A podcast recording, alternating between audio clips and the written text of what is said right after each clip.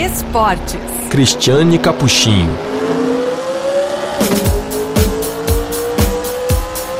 O Rally Dakar 2022 começou no primeiro dia do ano com mais de 400 competidores divididos em sete categorias.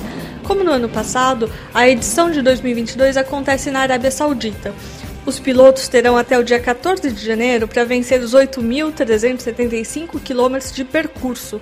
Na categoria UTV, o brasileiro Gustavo Gugelmin participa mais uma vez como copiloto do americano Austin Jones e explica as dificuldades da prova na Arábia Saudita. Esse é um rally único, um rally né, o maior do mundo e o mais difícil por quê?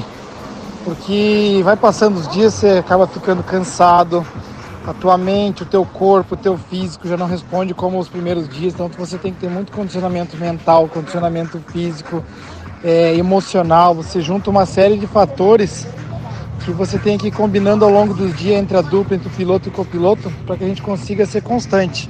No ano passado, Gugelmin e Jones ficaram com o segundo lugar em sua categoria no rally.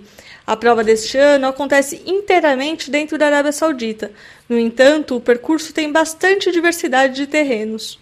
Esse rally é um rally completo, é um rally que tem dunas, é um rally que tem estradas, é um rally que tem muita parte que não tem nada, simplesmente eles falam, você está na estrada, você vira à esquerda e você vai embora reto, sem estrada nenhuma.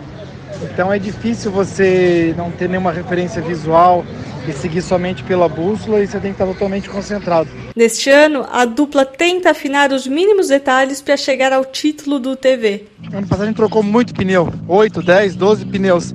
Então se a gente conseguir fazer 30 segundos mais rápido cada pneu, isso dá uma diferença enorme no final da rally. Às vezes você perde uma posição por um, dois minutos, as etapas com pedras que provocam múltiplas trocas de pneu também são motivo de atenção para outro brasileiro que disputará na categoria UTV, Rodrigo Lupe. Eu acho que as etapas mais difíceis vão ser aquelas de pedra, aonde tem muita pedra pelo risco de furo de pneu, é, perda de tempo para troca de pneu. O carro só ele tem dois steps então você tem que tomar cuidado. As etapas de pedra são, para mim, as mais perigosas para quebra e para furo de pneu. Este é o primeiro Dakar de Loop, que tem ao seu lado o experiente copiloto Michael Justo. Apesar do Michael Justo já estar tá indo para o décimo Dakar esse ano, é, cada ano é uma dificuldade, uma superação da forma que ele me relata mas como um todo, o Rally Dakar é, ele tem esse mito, essa áurea, porque ele é difícil do começo ao fim. Então acho que isso é o, é o ponto principal do, dessa, desse desafio. Para 2022, a organização decidiu antecipar a etapa de maratona, que é o momento da prova em que os pilotos não podem contar com assistência técnica externa e devem trocar sozinhos qualquer peça do carro de que precisarem. A maratona começa já na segunda-feira, dia 3. O copiloto Cadu Sachs, que navega para o também brasileiro Marcelo Gastaldi na categoria Bug, diz que este deve ser o momento mais tenso da prova. A gente tem que tomar bastante cuidado na maratona, né, que a gente não tem assistência. É, só, só nós podemos fazer os reparos no veículo de um dia para o outro. Então, maratona é sempre uma etapa tensa. Então, eu diria que é uma etapa importante e é, não necessariamente a mais complicada, mas uma das mais importantes e que requerem mais atenção. Este será o segundo Dakar de Gastaldi na Arábia Saudita. Com as provas realizadas ao longo do ano, Cadu acredita que a dupla está pronta para chegar entre os 20 primeiros em sua categoria. Nós corremos os Sertões com, com o Century, né, com o CR6, que é o carro que é praticamente o mesmo carro.